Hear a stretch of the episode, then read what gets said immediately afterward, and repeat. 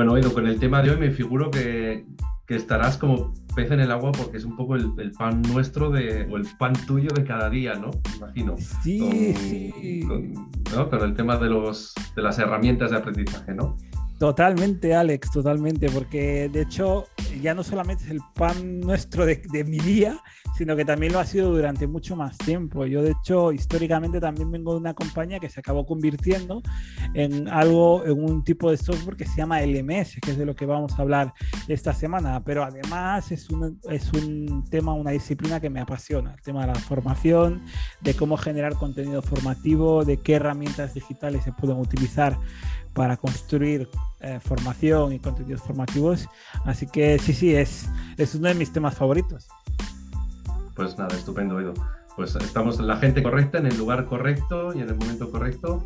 Así que nada, vamos con ello. Bueno, Edu, cuéntame un poco, ¿qué, qué son los LMS? Mira, los LMS llevan en el, mundo de la tecnología desde hace muchísimos años y no deja de ser un sistema para gestionar contenidos formativos, para gestionar la formación. De hecho, los LMS tienen como dos grandes partes. Antiguamente se llamaba LMS y otra cosa que se llamaba LCMS. Eh, uno servía para gestionar la formación, es decir, por un lado, los alumnos, la parte académica, pues los cursos, los alumnos, quién es el profesor y demás. Y por otro lado, estaban los contenidos, la creación de contenidos formativos, que era lo que se llamaba el LCMS. Pero ahora mismo todo se, se engloba dentro de lo mismo, es decir, es lo que se llama LMS realmente es un sistema para poder crear contenidos y luego gestionar la parte formativa, y cómo em, distribuirles entre, entre los alumnos, cómo hacer que los alumnos entren en el contenido, evaluarles, un poco lo que cuando eh, todos hemos estado en la universidad y ya empezaba a haber eh, tecnología y ahora, ahora ya está muy introducida dentro de las universidades, pues el campus virtual realmente no deja de ser un LMS. Oye, y esto del LMS es, lo estoy leyendo aquí, Learning Management System. que es un poco lo que decías, ¿no? Sistema de gestión de aprendizaje, ¿no? Lo podemos traducir. Eso es, y cuando era LCMS, la cera de content, o sea, era Learning Content Management System, el, para gestionar el contenido. Sí, sí, no, totalmente. Y de hecho, eh, esto ha dado muchísimas vueltas, Alex, porque en su momento, eh, estoy hablando de hace 10 o 15 años, cuando empecé yo eh, a, trabajar con los LMS, había un LMS que, que, ganaba a todos los demás, que era el que más extendido estaba en el mercado, porque tenía una condición muy, muy peculiar y es que era eh, open source, era abierto, gratuito, lo podían descargar, entonces todas las universidades en lugar de gastarse pasta en desarrollar algo, pues cogían esto y, y lo metían a calzador, como fuera, es que les daba igual. Y este programa que se llama Moodle y es, uno, es un estándar desde hace mucho tiempo. Entonces, ah, sí, eh, sí, sí, me suena de algún, algún training que, que, me han dado sí, para guardar ahí cursos y contenido, ¿no? Y... Eso es, es un LMS, lo que pasa es que a nivel de user experience, de experiencia de usuario, de amigabilidad, de ese, eh, bueno, por lo menos en aquel momento, no sé si habrá mejorado porque le perdí la, pista, pero era como eh, bastante caótico, muy feo, eh, muy difícil de gestionar, era una verdadera locura. Entonces, esto ha cambiado muchísimo y ahora, sin embargo, gracias a toda la experiencia de usuario del nuevo Internet, del diseño, del, de todo lo que genera. Bueno, y eh, estamos solamente en el principio de la evolución que está surgiendo eh, todo, este, todo este área, porque cuando llegue el metaverso esto va a ser, eh, se va a multiplicar por mm. infinito, porque ya mm. vamos a poder estar dentro del propio contenido, lo cual es, de hecho, esta semana he tenido un live con, con una experta de metaverso y estamos hablando hacia dónde va el mundo del metaverso y me ha reventado el cerebro, básicamente. ¿no? Todo lo que no, sí, esto, esto que decías del Moodle, ya te digo, yo eh, lo he visto en alguna ocasión, por lo menos yo cuando lo utilicé era, tenía pinta pues como de una página web bastante tradicional, ¿no? Y, se cargaba ahí contenido y veías una serie de documentos y, poco más, ¿no? O sea, no tenía mucha... la palabra tradicional me hace mucha gracia, yo lo, yo, yo lo denominaría cutre. sí, bueno, es un, eufemismo de cutre. Y, eh, no, bueno, lo, lo, que estás diciendo, Edu, a ver, yo, yo me imagino que bueno, tú ya llevas muchos años con esto, pero claro, eh, me imagino que todo esto, igual que, el otro día estábamos hablando del teletrabajo, me imagino que eh, por el mero hecho de que, de que ahora tengamos que hacer más trainings o más, o más cursos online, porque, mm, porque muchas veces no te queda otra, y ah, muchas veces porque es simplemente mejor y es más conveniente, y, otras veces porque no nos está quedando otra. ¿no? Yo supongo que todo esto eh, ha, potenciado la, importancia de estos LMS. Totalmente, ha habido un megaboom del... Ya, ya, era algo que venía, venía creciendo y era imparable. Es decir, el e-learning, que es la formación electrónica, virtual, a distancia y demás, estaba ganando cada, cada, vez estaba ganándole mucho más terreno a la formación tradicional, a la formación presencial. Lo que sucedió con la pandemia es que esto se aceleró, se multiplicó por mil. De hecho, claro, durante la pandemia dejó de haber formación presencial para hacer todo formación online. Eh, ¿Qué es lo que sucede cuando pasan estas cosas que hay un acelerón muy grande en algo como es la formación, como el e-learning y demás, pues que no todo el mundo está preparado para ello, que es un poco lo de la transformación digital. Y lo importante aquí es que no quede nadie atrás. ¿Por qué? Pues porque eh, yo creo que la experiencia de formación online y la experiencia de formación presencial son diferentes y son, eh, por decirlo así, son complementarias.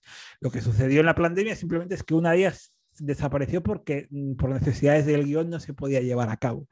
Pero, pero sí que es verdad que ha habido un boom tremendo en el tema de e-learning. Yo, la compañía que, que te comenté que, que, que, sigue en funcionamiento y que es uno de los LMS que hay en el mercado, eh, se aceleró muchísimo su expansión, esa expansión en este, en este momento y sobre todo con el tema de la pandemia. Eh, pero sí que eh, ahora sigue evolucionando, eh, cada, vez estamos más acostumbrados a formación online, pero hay muchos tipos de LMS y muchos tipos de e-learning. ¿eh? Yo, un poco desde la corporación, la, sensación que tenía antes de la pandemia con muchos cursos, no te estoy hablando de cursos especializados que necesita el técnico eh, o, algo así, ¿no? Te estoy hablando igual temas de social skills, temas de management, temas de leadership, o, sí, o a veces concretos de, alguna herramienta o lo que fuera, yo muchas veces eh, tenía la sensación, no, sé si era solamente mi sensación o, era un poco así, de que muchas veces se utilizaba un poco de, era como un CUDI, ¿no? Era un poco, bueno, pues mm, para motivar a mis trabajadores, pues les vamos a dejarles que hagan un par de cursillos al año y no sé qué, ¿no? Y yo creo, tengo la sensación de que eso, eh, de que esa mentalidad está cambiando totalmente, que ya no es tanto, bueno, y, es un poco como lo del teletrabajo, veo muchos símiles aquí, ¿no? Lo de vamos a dejar que trabajen un día desde casa o tal, ¿no? Sino que eh, muchas empresas se están dando cuenta, ojo, eh, cuidado, es que eh, como no, nuestros trabajadores no se pongan al día, nos quedamos atrás o, y o nuestras empresas dejan de ser igual tan, tan interesantes para, para, para, ciertos millennials, ¿no? Que eso es igual algo de, lo que podríamos hablar en, en otra ocasión, de las prioridades que tienen ahora, o tenemos los, los, los millennials, ¿no? A la hora de, de, buscar un trabajo, ¿no? Ya el modelo este tradicional de, bueno, yo quiero, yo qué sé, ¿no? Eh, quiero el puesto más alto, con la responsabilidad más alta posible, con y comprarme una super casa y un super coche y lo más grande posible. Ese modelo está cambiando súper rápido a modelos de, no, no, yo es que quiero conciliar mejor, quiero pasar más tiempo con mi familia o quiero viajar más, igual no necesito la responsabilidad más alta, igual no quiero trabajar 40 o 50 horas a la semana, sino 20. Eh, y, y, todo eso las empresas se están dando cuenta de que, de que tienen que cubrirlo de alguna manera y, veo aquí también un poco eh, esto, esto de los cursos, ¿no? Totalmente, yo estoy totalmente de acuerdo con lo que dices, pero también además hay una razón por ello. Eh, como has dicho, ya la formación eh, está siendo algo prioritario dentro de las empresas y para el propio empleado. ¿Por qué? Pues porque los empleados se han dado cuenta de que ya la, la realidad cambia de forma tan rápida que con las mismas habilidades no van a poder progresar. Es más, no van a poder ser igual de competitivos en su puesto de trabajo durante mucho tiempo, porque todo evoluciona muy rápido.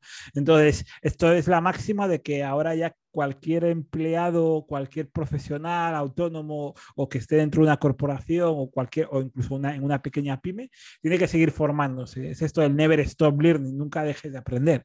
Eso es fundamental. Pero luego por otro lado la empresa se ha dado cuenta que al final es, el, es la suma de todos sus trabajadores. Entonces, el conocimiento de una empresa es la suma del conocimiento de sus trabajadores. Y, y como has dicho, eh, se da, ya le da la sensación de que se está quedando atrás. Entonces, es muy importante seguir motivando en la formación a, los, a, su, a su gente, a su equipo, porque si no, las habilidades van evolucionando. Ya no solo las habilidades técnicas, que esas van a cambiar porque las herramientas cambian de una forma acelerada, pero también como has dicho tú, los social skills, las, las, habilidades blandas y demás, cada vez son más importantes porque ya marcan una gran diferencia. Entonces, el, el, formar ya no, ya no debería ser, y yo creo que sí que está cambiando, y no, las compañías ya no lo ven como un caramelito que dan al empleado, sino como algo eh, que realmente eh, va a afectar al rendimiento de la empresa al, y a cómo estén, y lo que dices tú, también la experiencia el empleado. Eh, yo creo que la formación es uno de esos valores que dices tú, al igual que la conciliación, al igual que otros muchos más, que están sustituyendo a lo de la estabilidad de estar siempre en la misma empresa, el sueldo, que sí son importantes, pero que empieza a haber eh, en la ecuación con las nuevas generaciones empieza a haber otras variables. Y entonces esta, esta de la formación, eh, sí, porque... Y luego te tengo en cuenta una cosa, antiguamente era mucho más común que una persona estuviera en un mismo puesto de trabajo en una empresa durante toda su carrera profesional. Esto cada vez es menos común, es decir, que cada vez hay mucho más movilidad de empresa eh, y luego eh, la carrera también profesional de una, de, una, persona se va estirando por la esperanza de vida. Es decir, antes eh, a los 60 te jubilabas y ya veremos cuando nos toque a qué edad. a qué edad, pero claro, con la vida de los 100 años y demás, pues ya los sistemas de seguridad social eh, pues quebrarían si, todo el mundo eh, estaría 30 o 40 años jubilado. Sí, esto, esto me recuerda, Edu, eh, tú has leído también algún libro de, este señor, de Noah Yuval Harari, sí. de Sapiens y tal, y yo creo que los, que, los pone muy bien cuando habla de que, bueno, del, el, modelo de aprendizaje tradicional está, está quebrando. O sea, eh, esto de, bueno, yo invierto los primeros 20 o 25 o 30 años, en algunos casos, ¿no? de mi vida a formarme y luego, pues, trabajo, pues, yo que sé, 30 o 40 años en eso, en lo que me he formado y luego, eh, muchas veces en la misma empresa y tal, y luego me jubilo, ¿no? Y eso, y este modelo está quebrando por lo que dices tú, ¿no? La digitalización, que ya la digitalización antes era un tema de, bueno, las empresas de, IT o de digitalización y, ahora no, la digitalización está en todos los sitios, o sea, eh, cualquier persona ya, utiliza eh, móviles o, lo que sea, ¿no? O, ya tienes que hacer banca online o, lo que sea. Es, decir, la digitalización nos, nos envuelve, ¿no? Y, ese modelo, sí, ya está obsoleto y, por eso yo creo la importancia ahora más que nunca de, este aprendizaje continuo y de, de estas plataformas, ¿no? Total, es, eh, de hecho, en realidad conozco una experta que se llama Bárbara Rey, que es experta en longevidad, en, todo esto de la vida de los 100 años y demás, y siempre nos dice algo que va muy relacionado con lo que acabas de decir, es que la vida de tres etapas, que es la vida que estamos acostumbrados a vivir, de formación, trabajo y jubilación, se está acabando. Eh, y entonces empieza a haber una vida en la que eh, tienes que ir mezclando una, una, etapa con otra, aprendizaje con trabajo, con retiro, descanso. Em, y esto es un poco hacia donde, donde estamos yendo. Entonces, y lo que dices tú, la digitalización, ¿quién nos iba a decir que nuestros padres iban a acabar utilizando WhatsApp o hacer una, en vez de una, ir al banco a, hacer una transferencia, hacer un Bizum? Eh, mm. ha cambiado todo y las reglas del juego están cambiando. Entonces, el aprendizaje tiene que ir con ello. El otro día, Edu, eh, vi una viñeta, no, no, no sé exactamente dónde dónde la vi, y, tenía un mensaje que, que, a mí me gustó mucho y eran dos empresarios, creo que era un CFO, pues con, yo qué sé, con, con el de recursos humanos y tal, ¿no? Y, hablaba mucho de, esta, del tema de la formación, ¿no? Y decía el CFO, ah, era reticente un poco a invertir en formación, ¿no? Porque claro, todo esto cuesta. Y decía, bueno, ay, ¿qué pasa si formamos a nuestros trabajadores y pasado mañana se van? Y el de recursos humanos le responde, bueno, ¿y qué pasaría si no los formamos y se quedan? Qué bueno, sí, efectivamente es así, es tal cual lo estás diciendo. Al final ya no es el coste es el, el coste de no formarse. Es, eh, ya de hecho se está convirtiendo en una cuestión de supervivencia. Es decir, si no formas a esa persona, va a quedar estancada a nivel de, de, habilidades y va a ser, se va a convertir casi en, en uh, incluso él mismo no se va a sentir inspirado, no se va a sentir motivado si no le estás dando eh, una oportunidad de que crezca. Edu, bueno, de herramientas podríamos hablar aquí durante, durante horas seguramente, pero igual para dar unas pinceladas, ¿qué, qué tipos de, de, LMS hay en el mercado? Pues mira, yo los dividiría como en dos grandes grupos. Estarían unos que son realmente un servicio, es decir, que tú eh, contratas un, una herramienta y puedes empezar a construir ya los, los cursos y, y añadir alumnos y dar uh -huh. permisos para los cursos y matricular y demás, que, que, son como un software como servicio y que incluyen un poco todas estas prestaciones que hemos estado diciendo que van evolucionando y que, sean, y que ya hay unas, unas versiones mucho más modernas, ¿vale? Y luego están otros, otras soluciones que sirven para que tú te construyas tu propio sistema, ¿vale? Que no es que contrates un servicio, sino que te lo descargues, lo instales en tu servidor y demás. Para esto, el, el más popular fue en su momento Moodle, como ya os he comentado, pero, pero ahora ya van yendo, ahora que en una época en la que casi toda la web se está construyendo con un sistema como WordPress, WordPress también tiene la oportunidad de, construir a través de, ese CMS un, un LMS. Entonces hay diferentes plugins para instalar en WordPress. Uno de ellos muy bueno se llama Tutor LMS, pero hay un montón de ellos. Entonces son esos dos tipos de herramientas, pero al final valen para cualquier tipo de compañía. Eh, para una corporación que quiere generar cursos para formar no solo a sus empleados, sino también puede ser a sus proveedores, a sus partners, a sus clientes incluso.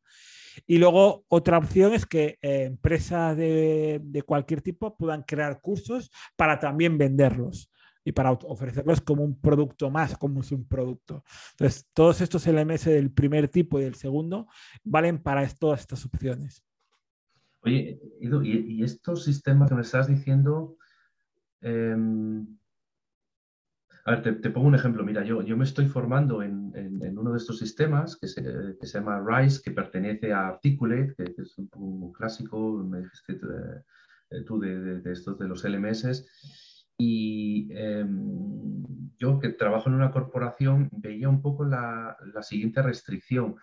Si estoy haciendo un training o un curso y, y, yo qué sé, estoy haciendo, imagínate, estoy haciendo un curso sobre un determinado software que he creado en mi empresa o incluso, estoy, o, incluso tengo que enseñar una serie de datos.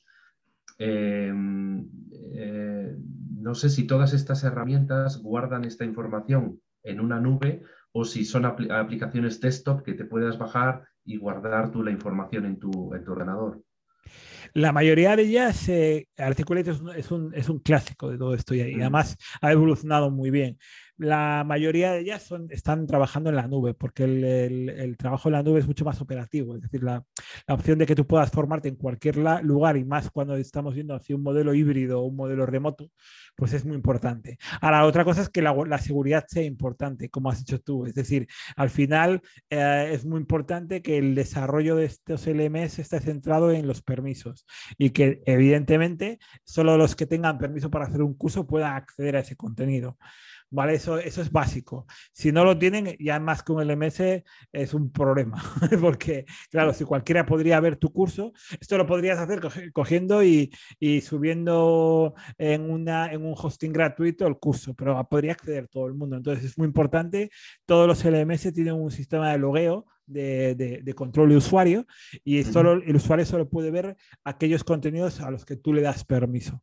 El tema de, de, la nube o en el desktop, sí que hay algunas soluciones que son descargables y que los puedes instalar en el ordenador, pero tienen el problema de distribución. El problema es, claro, eh, eh, solo mm, pueden acceder a ellos si te lo instalas y es bastante más engorroso. Entonces, el 99% de los LMS están yendo a un modelo en la nube. Otra cosa es que sea una nube privada para una corporación, que la mayoría de ellos tienen esa opción, o sea una nube eh, que sea accesible desde cualquier lugar. Es decir, esas dos opciones existen. Articulate, por ejemplo, sí que es una herramienta que puedes instalarlo en una nube privada, por ejemplo, en, yo imagínate que estoy en Renault y en Renault eh, instalo en, mi, en mi red, pues solo podría acceder desde la red de Renault y ya está. Eh, pero la mayoría están yendo a un modelo en la nube para que, bueno, facilitar el acceso que puedan conectarse desde casa, cuando están trabajando en remoto o lo que fuese.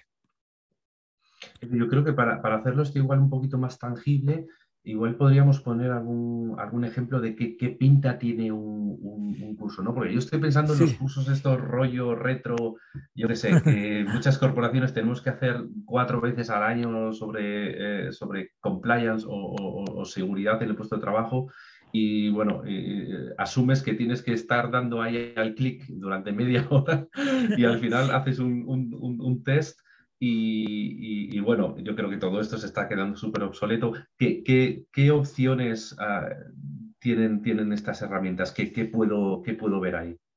Claro, lo que has comentado es, es, verdad, es porque la mayoría de estos cursos ya están enlatados, es decir, forman parte de un paquete que se llama, normalmente en las corporaciones se llama paquete SCORM, y lo que tienen es un paquete SCORM de hace mucho tiempo. Entonces, la experiencia de usuario, como dices, es muy mala, es de estas antiguas y demás.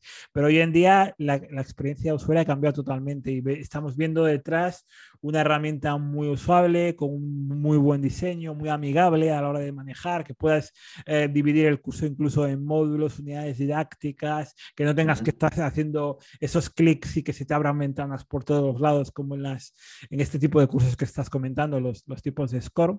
Y todo depende mucho del diseño. Entonces, claro, las herramientas LMS han mejorado, las más modernas, han mejorado la experiencia de usuario y no hace falta que seas un gran diseñador para poder construir un curso muy amigable, muy, muy gráfico. Y, luego también eh, depende mucho del formato. El formato de la formación, en su momento eran estos contenidos interactivos que salían fotos y tenías diferentes opciones. Y ahora la cosa está yendo hacia la formación en vídeo. ¿Por qué? Pues porque ya Internet es vídeo. Entonces, eh, si estamos acostumbrados a hacer zooms a, YouTube, a Twitch, a, herramientas muy, muy de vídeo como las redes sociales, ¿por qué no utilizar el vídeo en la formación? Ya en su momento eh, los SCORM ya empezaron a, implantar vídeo dentro de la formación, pero ahora está mucho más extendido. Y entonces ahora los constructores de curso que tienen este tipo de herramientas son muy fáciles de manejar y la experiencia que generan es totalmente diferente. Entonces, mm, eh, es como mucho más atractivo hacer el curso, pero también depende de la habilidad que tenga el que crea el curso, el, profesor, el, que, el generador del curso. Entonces, tú, por ejemplo, en el caso de Articulate, ¿cuál es la experiencia que estás viviendo con, Articulate? Sí, bueno, con Articulate, más que nada con Rise, ¿no? que es esta parte de Articulate de la que tiene los, los cursos ya montaditos y lo único que tienes que hacer, entre comillas, es irlo, irlo adaptando a, a tu contenido. Eh, no, bueno, es, muy, lo, veo como muy, muy intuitivo, tienes muchas, tienes muchas opciones, em, muchas opciones dinámicas. Lo que he visto también, bueno, por supuesto, puedes integrar vídeos, puedes integrar screenshots, puedes integrar, em, o sea, no solo pantallazos, sino que, ¿no? que, estás, que enseñas algo, que estás haciendo clic por aquí, por arriba, por abajo y lo grabas.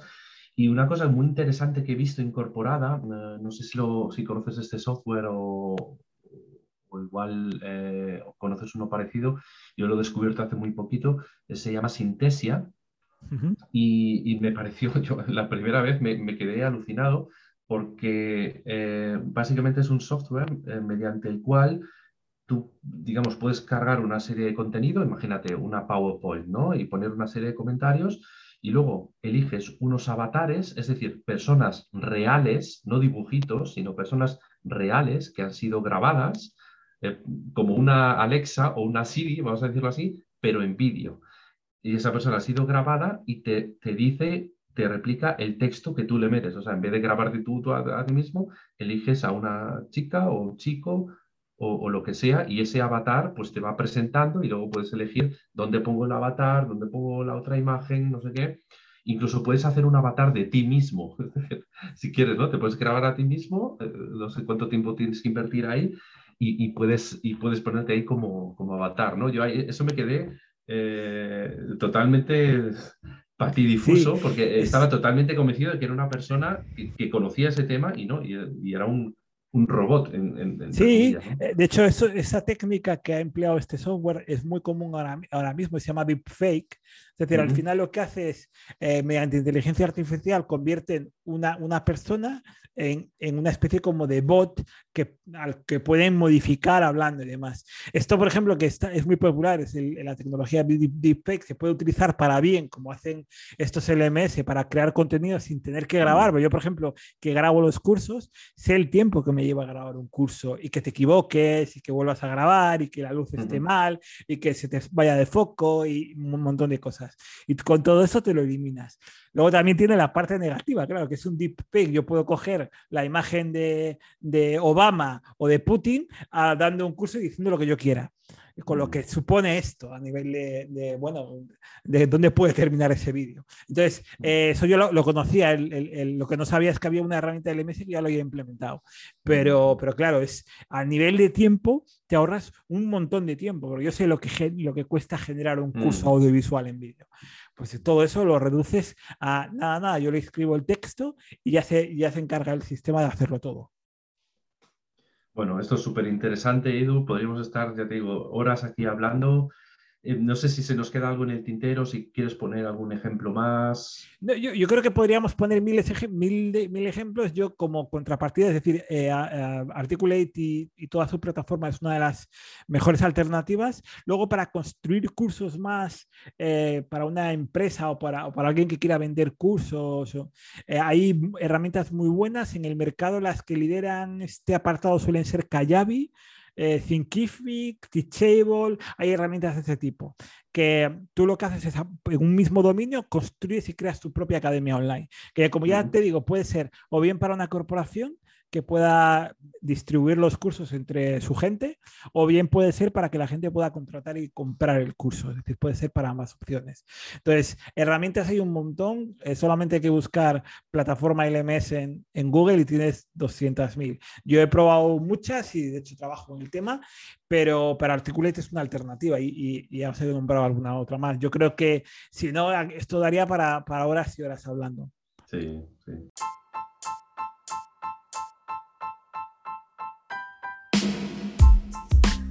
Pues nada, digo, sí, esa es la sensación que tengo en todos los capítulos, ¿no? Que tenemos unas, unas cajas que podemos abrir y empezar a tirar de ahí y, bueno, y charlar durante horas, pero bueno, yo espero que como más o menos como una visión global de, de, lo que son los LMS, de qué tipos hay y, qué pinta tienen, yo creo que, que bueno, que ha quedado claro. sí, que, ha quedado bastante claro. Sí, Alex, ah, eh, quizás lo que podemos hacer es para adelantar el próximo capítulo de qué vamos a hablar. Eh, ¿Nos puedes adelantar un poco? Sí, pues eh, la idea sería el próximo día hablar de un tema muy importante para, bueno, eh, para todos en nuestras vidas personales, pero, pero que las empresas se están dando cuenta también. Y ahora, otra vez, me refiero a, a la, época de pandemia, se están dando todavía más cuenta de que el tema del feedback, fíjate, yo cuando estudiaba lo del feedback en la carrera hablaban de retroalimentación, yo no sé si este, esto de todavía se habla en España de retroalimentación o, es, como su propio nombre indica, súper retro ya, ¿no? Sí, eh, ya, yo creo que ya todo el mundo habla ya de feedback. de feedback, ¿no? Espero que sí, ¿no? Porque si te tengo que decir, Edu, ¿quieres que te dé retroalimentación? Pues igual, yo qué sé. Después me puedo imaginar lo que lo que sea menos lo que va a ser. Entonces, sí, vamos a hablar de feedback, vamos a hablar de, comunicación, de qué tipos hay, de por qué ahora es más importante que nunca. Y, sí, y esto es lo que tenemos pensado para, para la semana que viene. Pues muy bien, Alex, nos vemos en el siguiente Business Beat. Hasta la próxima.